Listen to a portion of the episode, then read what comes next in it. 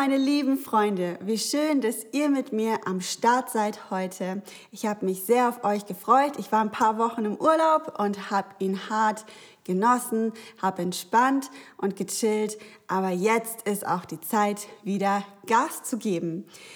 Im Urlaub habe ich viel darüber nachgedacht, was eigentlich so für mich auch der Sinn und der Zweck davon ist, dass wir in unserer Church Predigten halten und worüber wir sprechen und was das mit meinem Herzen zu tun hat. Und ich habe gemerkt, was so hauptsächlich auf meinem Herzen ist, ist, ich möchte sehen, wie Christen in der wahren Freiheit leben und ihr volles Potenzial ausschöpfen können. Ohne Angst vor ihrer Schuld, ohne Angst vor ihrem Gott und ohne Angst vor dem Tod.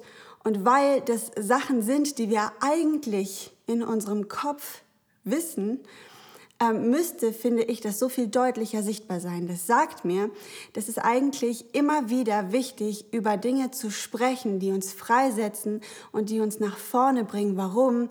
Weil wir im Alltag so oft viele gute Wahrheiten vergessen und äh, die in den Hintergrund geraten. Und deswegen ist heute das Thema, wir starten übrigens mit einer Serie heute, äh, worüber ich mich sehr freue. Die heißt, was uns keiner nehmen kann. Und die erste Botschaft heute heißt Freiheit. Ich glaube, Menschen sehnen sich generell nach Freiheit. Das sehen wir schon ähm, in Songs. Eines der Lieder, die ich als Jugendliche schon wirklich nicht leiden konnte, aber die das ganz gut auf den Punkt bringt, ist mein guter Freund David Hasselhoff and I've been looking for freedom. Und ich zeige euch ganz kurz, was ich meine. One morning in June, some 20 years ago, I was born a rich man's son. I had everything that money could buy, but freedom I had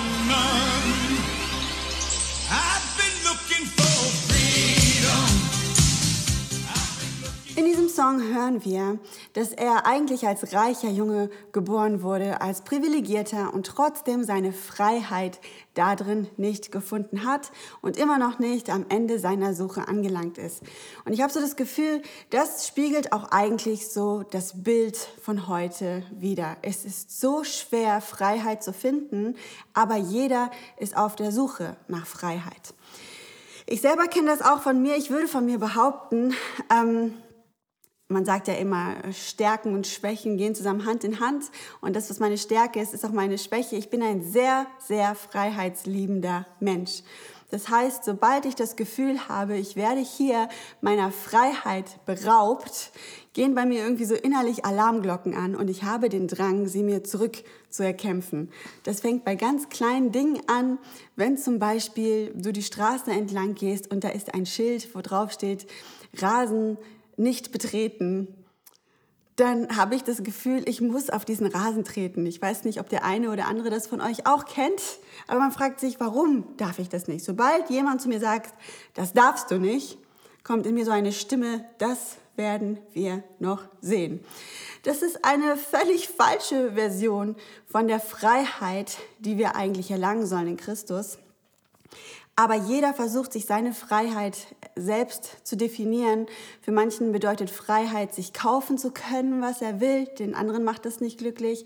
Äh, für den einen bedeutet Freiheit, immer das tun und lassen zu können, was er will. Aber das macht uns im Endeffekt auch nicht glücklich. Es ist schwer, eine Definition zu finden. Und Abraham Lincoln hat mal gesagt, die Welt hat nie eine gute Definition für das Wort Freiheit gefunden. Und deswegen möchte ich mir gerne mit euch anschauen, wie denn die Freiheit aussieht, die Gott sich für uns gedacht hat und vor allen Dingen, wie wir sie ergreifen können und wie wir darin leben können. Freiheit laut Wikipedia bedeutet, ähm, Freiheit wird in der Regel als die Möglichkeit verstanden, ohne Zwang zwischen unterschiedlichen Möglichkeiten auszuwählen und entscheiden zu können. Das ist schon mal ein guter Start. Das heißt, Freiheit bedeutet, ich habe die Wahl. Und da kommt der erste Punkt, der heißt von Anfang an frei, weil das zeigt mir eins, Gott hat von Anfang an Freiheit für uns geplant und vorgesehen, denn er hat uns geschaffen mit einem freien Willen, dass wir selber die Wahl haben, uns zu entscheiden. Er hätte uns auch schaffen können als willenlose Roboter oder kleine Wesen, die einfach immer nur das tun, was Gottes Wille ist. Aber das wollte er nicht. Er wollte ein Gegenüber haben, jemanden auf Augenhöhe. Deshalb hat er uns in seinem Ebenbild erschaffen mit einem freien Willen, dass wir von Anfang an, ist es so gedacht, dass wir in dieser Freiheit leben können, uns selbst entscheiden zu können. In Römer 6, Vers 16 ist eine coole Bibelstelle. Da heißt es, überlegt doch einmal. Wenn ihr euch jemand unterstellt und bereit seid, ihm zu gehorchen, seid ihr damit seine Sklaven. Ihr seid die Sklaven dessen, dem ihr gehorcht. Und jetzt kommt's. Entweder ihr wählt die Sünde und damit den Tod oder ihr wählt den Gehorsam Gott gegenüber und damit die Gerechtigkeit. Das heißt, du hast die Freiheit, zwischen diesen zwei Möglichkeiten zu entscheiden. Von klein auf an kannst du dich entscheiden, äh, für das Richtige und für das Gute, für die Gerechtigkeit, für den Gehorsam Gott gegenüber. Oder du kannst dich für die Sünde entscheiden und damit für den Tod.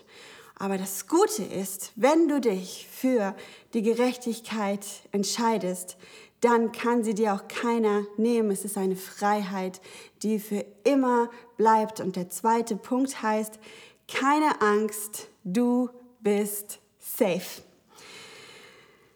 Ich habe drei Kinder, wie viele von euch wissen, und ähm, die sind langsam so einem Alter, wo man eigentlich sagen kann, sie sind keine kleinen Kinder mehr.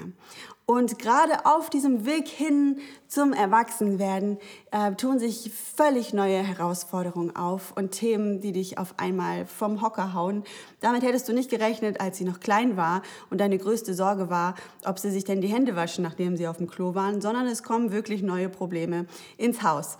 Und es geht immer so einher mit, man möchte sie erwachsen behandeln, weil teilweise benehmen sie sich auch erwachsen, aber dann kommt wieder so ein Punkt, wo du richtig merkst, sie sind noch keine Erwachsene, weil sie können nicht wie Erwachsene liefern. Und so ist schon sehr oft dieser Satz bei uns zu Hause gefallen, wenn du deine Pflichten erledigst, werde ich dir mehr Rechte geben. Das heißt, wenn du dich so erwachsen und verantwortungsvoll benimmst, dass du selbstverantwortlich dein Leben in die Hand nimmst, das heißt, dass du in der Schule gut bist, dass dein Zimmer ordentlich ist, dass du deine Dienste erledigst, dann werde ich dich auch wie einen Erwachsenen behandeln dann gibt es mehr Taschengeld, dann kannst du länger wegbleiben, dann kannst du irgendwann selber entscheiden, wann du ins Bett gehst. Aber diese beiden Seiten müssen bei uns zu Hause in Ausgewogenheit miteinander sein. Das heißt, wenn das Zimmer aussieht wie Sau und wenn es in der Schule alles mies läuft und wenn ich andauernd dem hinterherlaufen muss, dass die Spülmaschine ausgeräumt wird, dann sage ich immer, das ist eher wie so ein Leben mit einem kleinen Kind und deswegen behandle ich dich wie ein kleines Kind und dann gehst du wieder um acht ins Bett und dann gibt's wieder nur fünf Euro Taschengeld. Aber deine Freiheit kannst du dir dadurch erwerben, ähm, wie du ablieferst. Dieses System ist ziemlich effektiv in der Erziehung, finde ich, aber ist überhaupt gar kein göttliches System. Trotzdem leben wir manchmal danach, dass wir das Gefühl haben, Freiheit nur dadurch erwerben zu können, wie wir abliefern. Und wenn du dann mal zum Beispiel versagt hast oder einen Fehler gemacht hast oder Dinge in deinem Leben sind, wo du weißt, das gefällt Gott nicht, dass sofort eine Angst in dir hochkommt, du könntest diese Freiheit verlieren, die Gott dir anbieten und dass dir das irgendjemand wieder wegnehmen kann. Es gibt nur ein Spiel, äh, womit ich dieses Gefühl vielleicht noch deutlicher beschreiben und erklären kann. Es ist ein Spiel, das viele Freundschaften äh, schon auf den Prüfstand gestellt hat, wo man lange Ausdauer braucht. Es sind lange Nächte, viel Strategie, viel Glück. Aber dieses Spiel heißt Siedler. Und bei Siedler ist es so, dass du deine Stadt in eine Kathedrale umwandeln kannst. Und dafür musst du gewisse Handelswaren sammeln. Und dann drehst du immer so einen Chip um. Und wenn du vier Chips umgedreht hast, dann bekommst du die Kathedrale. Das sind so zwei Türmchen, die kannst du dir auf deine Stadt draufstecken. Ist ganz, ganz süß gemacht.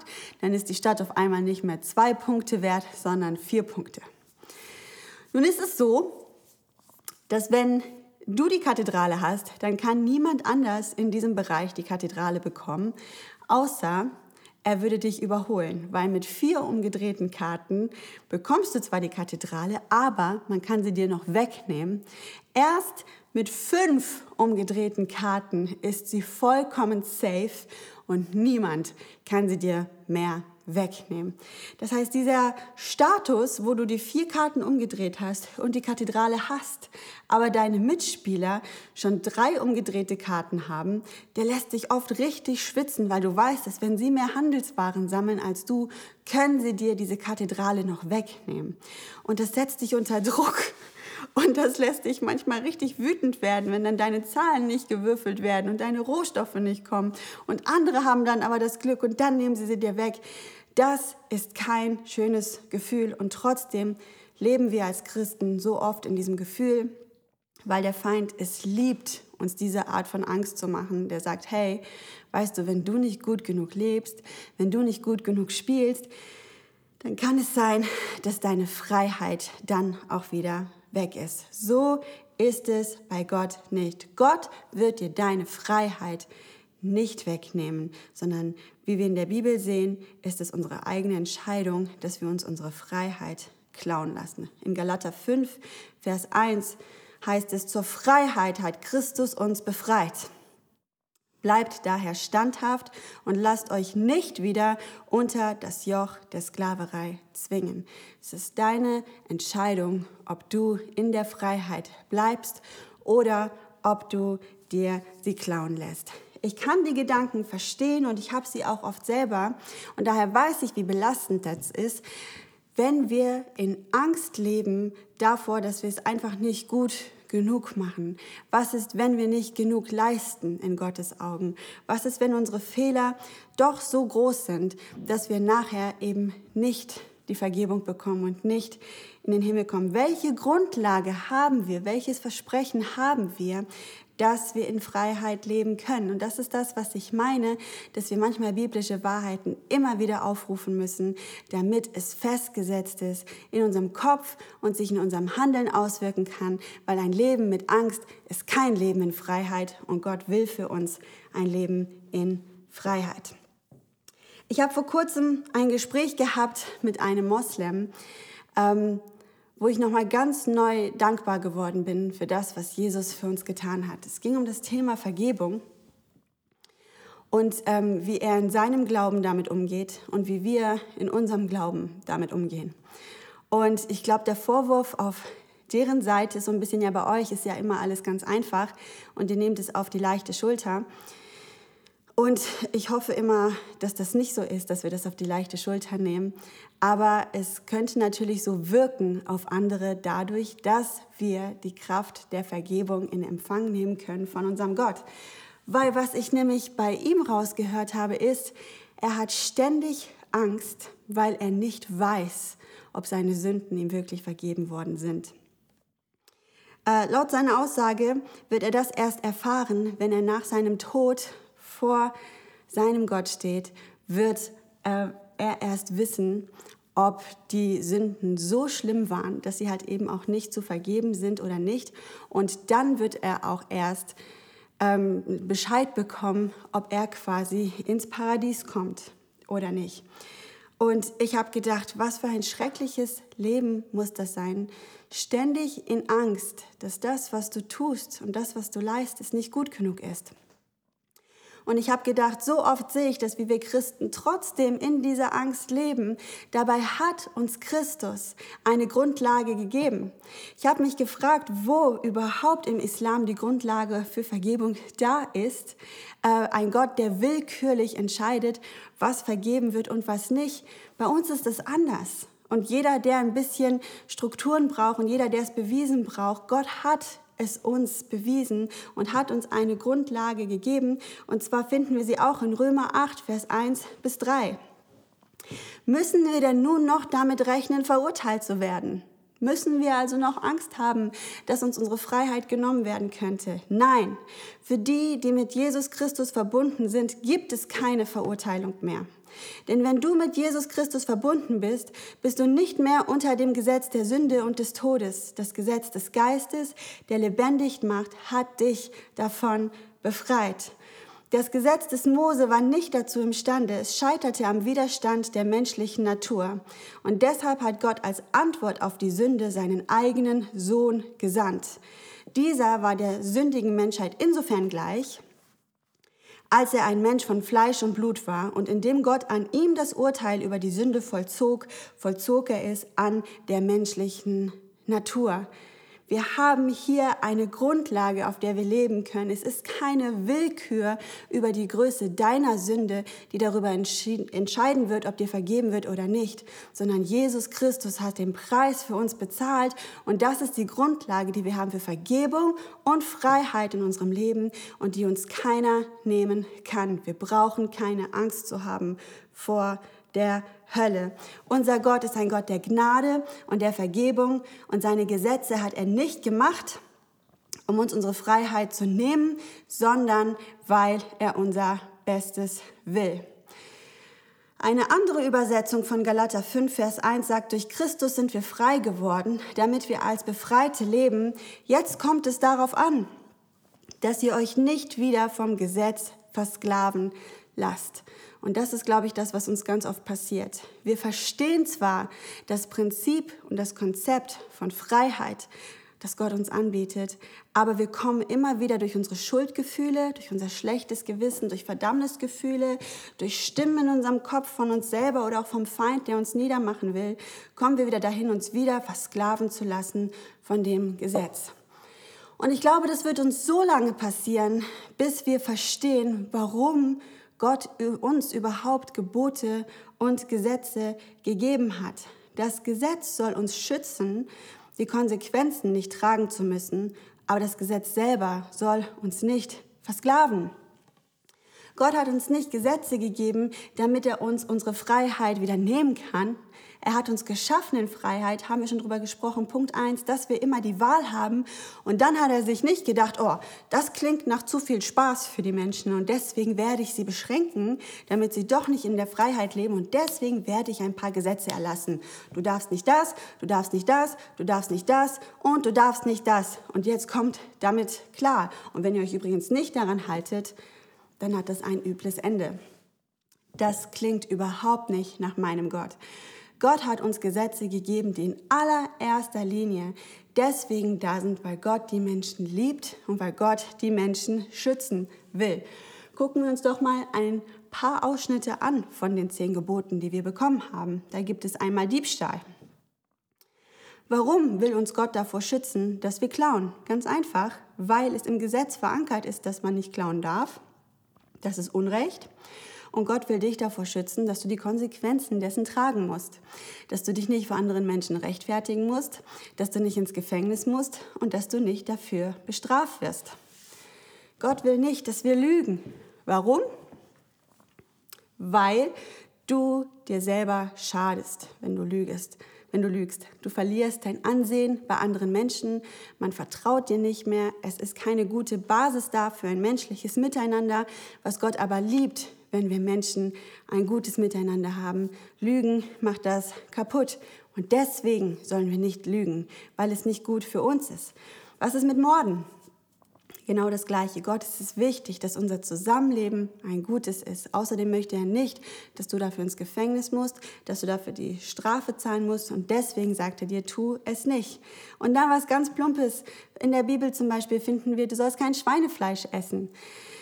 Das war einfach damals nicht sehr gesund. Damals waren die Schweine dann noch nicht so voll gepumpt mit Antibiotika, so wie heute, sodass du wirklich krank geworden bist, wenn du sie gegessen hast. Und deswegen ist es ein Gebot gewesen. Nicht, weil er uns den Spaß verderben will am fettigen Geschmack, sondern weil ihm unsere Gesundheit wichtig ist. Und du wirst Gottes Sicht absolut verstehen, wenn du selber Kinder hast, die du schützen willst durch die Regeln, die du zu Hause aufstellst. Ich habe zwei Mädchen, zwei wunderhübsche Mädchen. Und wenn die abends rausgehen wollen und es ist schon dunkel, dann sage ich dazu nein. Warum?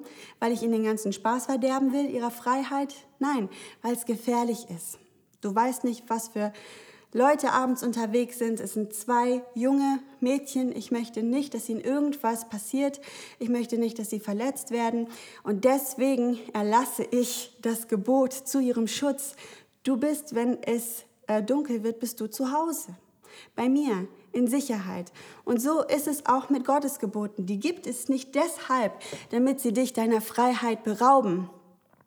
Und das tun sie in dem Moment, wo du durch dein Leben läufst und ein schlechtes Gewissen hast und nicht klarkommst mit dir selber und dem, was du tust. Das ist nicht, wofür die Gesetze da sind sondern die Gesetze sind dazu da, um dich zu schützen und du sollst dir deine Freiheit nicht rauben lassen, so wie wir hier lesen, dass ihr euch nicht wieder vom Gesetz versklaven lasst. Jesus ist für uns gestorben, damit wir in Freiheit leben und das wird uns keiner nehmen können. Mein dritter Punkt ist, Freiheit hängt nicht von deinen Umständen ab. Heute denke ich, die größte Freiheit ist es, mich entschieden zu haben, Gott zu lieben. Und das kann mir keiner nehmen. Ich will euch ein Beispiel geben, warum ich glaube, dass es nicht unsere Umstände sind, die definieren, ob wir in Freiheit leben oder nicht, sondern dass es unsere eigene Entscheidung ist, die Freiheit zu ergreifen, die Gott für uns geplant hat und dass uns eben kein Umstand, kein Mensch, keine Situation das nehmen kann, so wie die Predigt auch heute heißt, nämlich unsere Freiheit. Ihr wisst es, ich gucke gern Filme und am liebsten historische und natürlich, welcher Film bietet sich hier an? Natürlich auch ein Film, wo auch der Titel angelehnt ist. Es ist Braveheart. Offensichtlich einer meiner Lieblingsfilme. Und es gibt so zwei Momente, und ich werde dir jetzt hart spoilern, wenn du diesen Film immer noch nicht geguckt hast, dann bist du wirklich selber schuld. Dieser Film ist jetzt, weiß ich nicht, 25 Jahre alt, vielleicht noch mehr, keine Ahnung. Aber man muss ihn gesehen haben und ich werde jetzt die zwei besten Szenen weggeben. Das eine ist, sie wollen, sie, die sind Freiheitskämpfer. Sie kämpfen für ihre Freiheit. Und da steht jetzt der William Wallace, gespielt von Mel Gibson, ähm, bei, mit dieser Bauernarmee gegen die Armee des Königs. Und sie haben eigentlich wirklich keine guten Chancen. Und William Wallace ergreift das Wort und macht eines der inspirierendsten Ansprachen überhaupt der Filmgeschichte. Und wenn ihr dann in vielen Jahren sterbend in eurem Bett liegt, werdet ihr dann nicht bereit, jede Stunde einzutauschen von heute bis auf jenen Tag um einmal nur, ein einziges Mal nur wieder hier stehen zu dürfen, um unseren Feinden zuzurufen, ja, sie mögen uns das Leben nehmen, aber niemals nehmen sie uns unsere Freiheit. Und dann brüllen alle, wow, und dann haben sie den Kampf ihres Lebens und schlagen sich sogar ganz gut. Der Film hat leider trotzdem kein Happy End, denn sie nehmen ihn gefangen, den William Wallace, und er wird auf dem Marktplatz öffentlich gefoltert. Und zwar richtig schlimm. Und man gewährt ihm die Möglichkeit, sie würden sein Leben schnell beenden, wenn er einfach um Vergebung bitten würde oder sich entschuldigen würde, indem er einfach sagt, Gnade.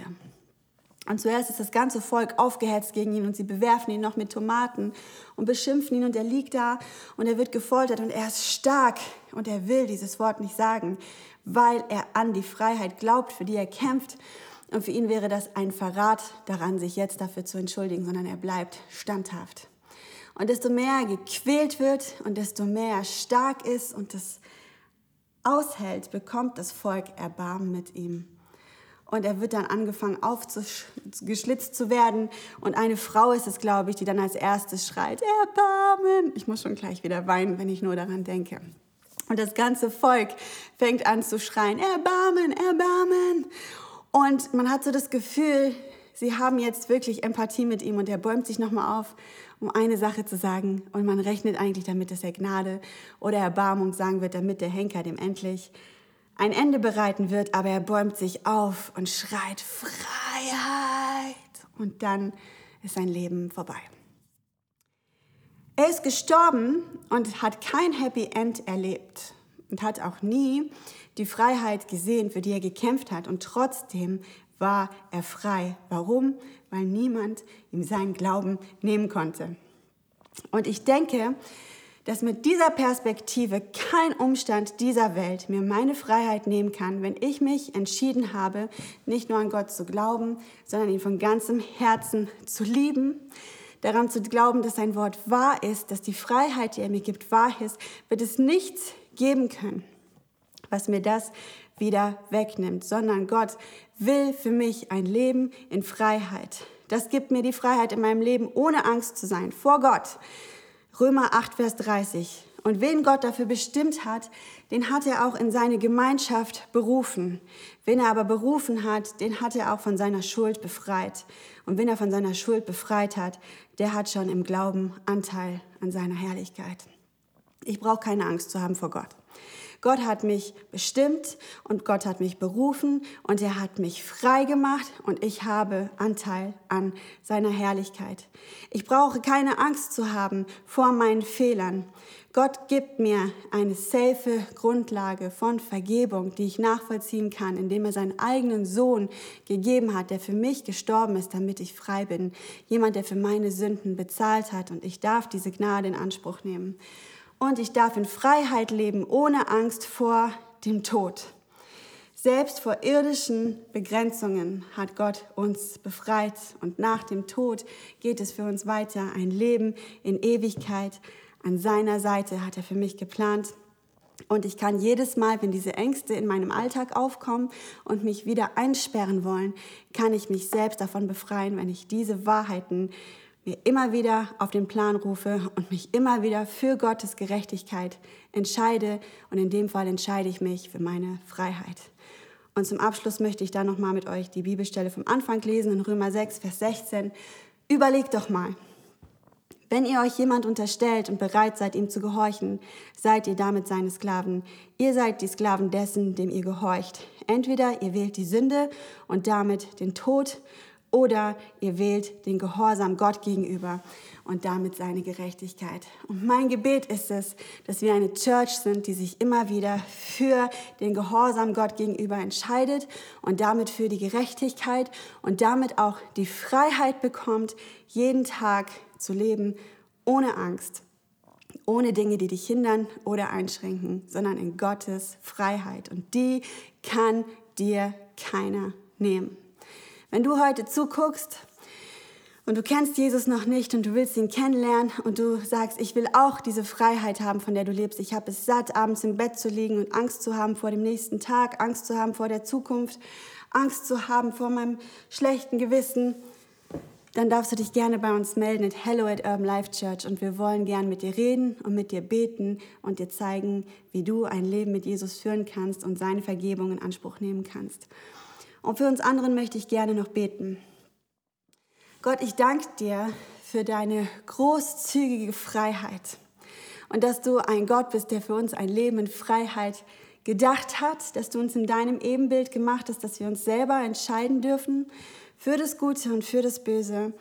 Und ich möchte dich bitten, dass überall da, wo jetzt Menschen sind, die zuschauen in diesem Moment, die nicht in dieser Freiheit leben können, weil ihre eigenen Ängste und Gedanken und die Worte des Feindes sie in Gefangenschaft halten, möchte ich dich bitten, Gott, dass du diese Fesseln sprengst in Jesu Namen, dass wirklich wir sehen, wie Menschen in die Freiheit kommen, die du uns anbietest, dass uns da nichts mehr zurückhalten kann, sondern dass wir dein, deine Vergebung, deine Gnade im vollen Maß annehmen können in unserem Leben, keine Angst mehr haben, dass uns das irgendjemand wegnehmen kann, sondern dass wir sicher wandeln können in dieser Grundlage.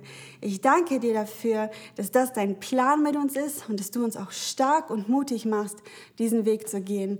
Und wir wollen sehen, wie in unserem Land Christen und Kirchen wirklich aufstehen und wirklich in aller Freiheit und in allem Mut wirklich dein Werk voranbringen, weil du das für uns geplant hast.